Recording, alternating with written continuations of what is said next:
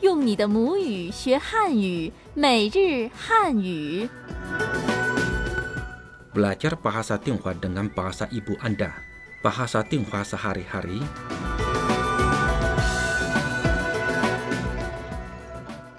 巴萨电话 sehari-hari pelajaran ke-21 belanja dengan telepon. Hai, Taja Hao. Selamat ke bahasa Tionghoa sehari-hari. Saya pengasuh acara ini, Wang Lei. Dan saya Jeps, Hao. Pada pelajaran yang lalu, kita sudah pelajari kalimat-kalimat yang sering dipakai untuk belanja di pasar barang bekas. Sekarang, bagaimana kalau kita ulangi pelajaran yang lalu? Boleh. Kalimat pertama, 这是什么牌子的？这是什么牌子的？ Ini merek terkenal Tiongkok.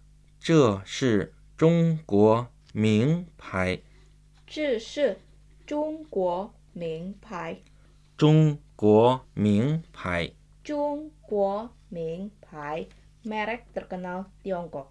Kalau Anda ingin mendapatkan barang itu dengan harga lebih murah, Anda bisa mengatakan, 这儿有点儿毛病。这儿有点儿毛病。Selanjutnya saya bisa bilang 最多一百元， Betul. 最多100 yuan. Paling mahal 100 yuan. iya Mari kita dengarkan kembali dialog lengkap pelajaran yang lalu. Dialog pertama, 这是什么牌子的？这是中国名牌， dialog kedua, 这儿有点毛病。我马上可以修好。 dialog ketiga, 你要多少钱？太贵了，你说多少钱？最多一百元。 Oke, bahasan ulang pelajaran yang lalu sampai di sini dulu ya. Selanjutnya ialah pokok-pokok pelajaran hari ini. 我要订个比萨饼， Saya ingin memesan pizza. 怎么付钱？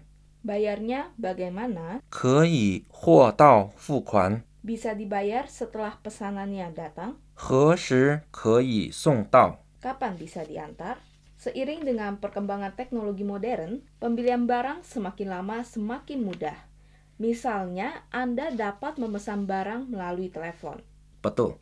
Misalnya, Anda ingin memesan pizza, Anda bisa mengatakan 我要订个比萨饼.我要订个比萨饼。我 saya 我要 artinya ingin. 要 Ting memesan. 订 Ke adalah satuan ukuran. 个 Bisa bing pizza. 比萨饼。我要订个比萨饼。我要订个比萨饼。Saya ingin memesan pizza. Dialog pertama. 喂，你好，我要订一个比萨饼，大的还是小的？大的。 Saya mengerti sekarang. Mudah sekali.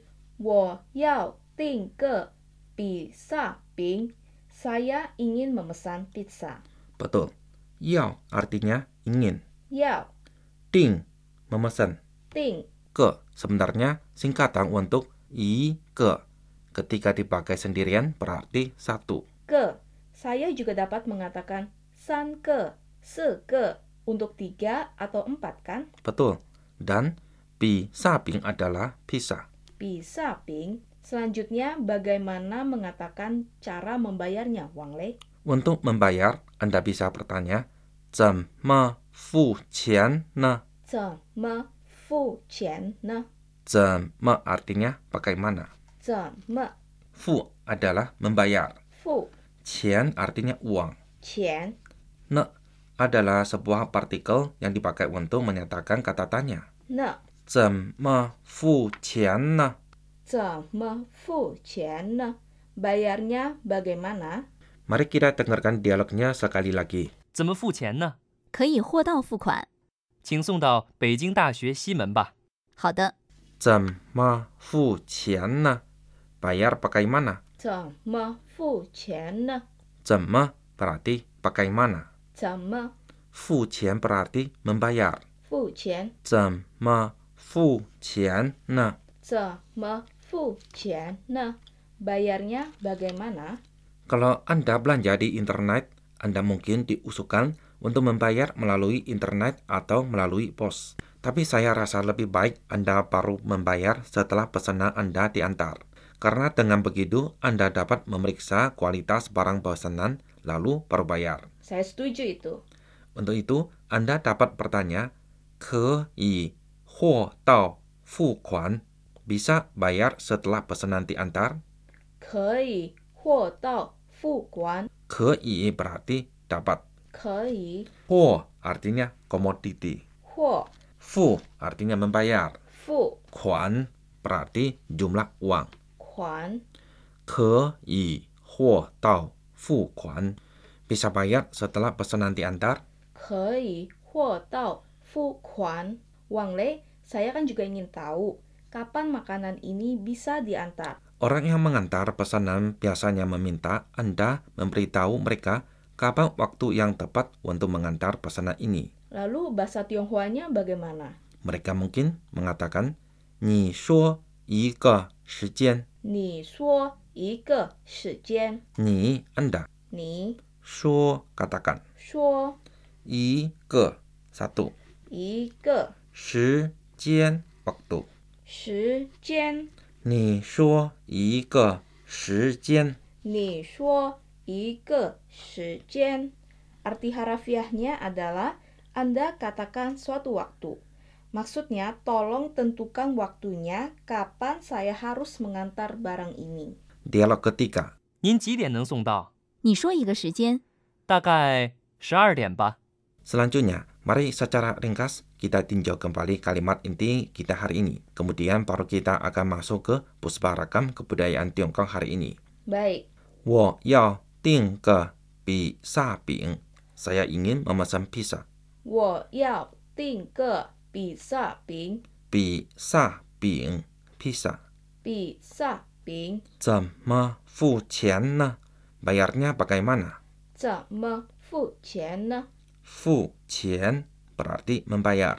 付钱可以货到付款 bisa bayar setelah pesanan diantar. 可以货到付款，付款 artinya membayar. 付款。你说一个时间你说一个时间，sebutkan suatu waktu. Artinya, tolong tentukan kapan barang ini bisa diantar. 时间 waktu. 时间， Baiklah, kita ulangi lagi dialog lengkap hari ini. Dialog pertama, 喂，你好，我要订一个比萨饼，大的还是小的，大的， dialog kedua, 怎么付钱呢？可以货到付款。请送到北京大学西门吧。好的， dialog ketiga, 您几点能送到？你说一个时间，大概十二点吧。 Nah, Anda sudah mendengarkan dialog lengkap hari ini. Mudah-mudahan Anda semua bisa memahami pelajaran hari ini. Sekarang mari kita masuki pusparagam kebudayaan Tiongkok. Seiring dengan perkembangan bisnis elektronik yang cepat, keuntungan real dan kemudahan membeli barang di internet memberi lebih banyak pilihan kepada konsumen. Berikut ini adalah beberapa saran sebagai referensi bila orang asing di Tiongkok ingin membeli barang di internet. Pertama-tama, ketika membeli barang di internet, kita harus minta bukti pembelian. Dengan demikian, bila ada sengketa, Anda masih punya tanda buktinya. Kedua, konsumen harus memilih penjual yang kuat dan reputasinya baik. Ketiga, jangan sembarangan memesan, khususnya bagi barang-barang yang mahal. Yang terakhir, cara pembayaran di internet terutama dilakukan dengan kartu kredit. Konsumen disarankan mengubah kata sandi setelah setiap belanja. Bila mungkin, cara pembayaran terbaik adalah pembayaran yang dilakukan setelah pesanan diantar. Bila Anda ingin belanja di internet, pintar-pintarlah membandingkan satu produk dari suatu penjual ke penjual lainnya untuk menghindari membeli barang yang palsu. Baik, pelajaran hari ini sampai di sini dulu. Sebelum berakhir, kami ada tes kecil untuk Anda. Bagaimana Anda bertanya bayarnya pakai mana dalam bahasa Tionghoa? Kirimkan jawaban Anda ke email kami indo@cri.com.cn. Untuk informasi lebih banyak, silakan kunjungi situs web kami di www.indonesian.cri.cn. 再见。 Sampai jumpa.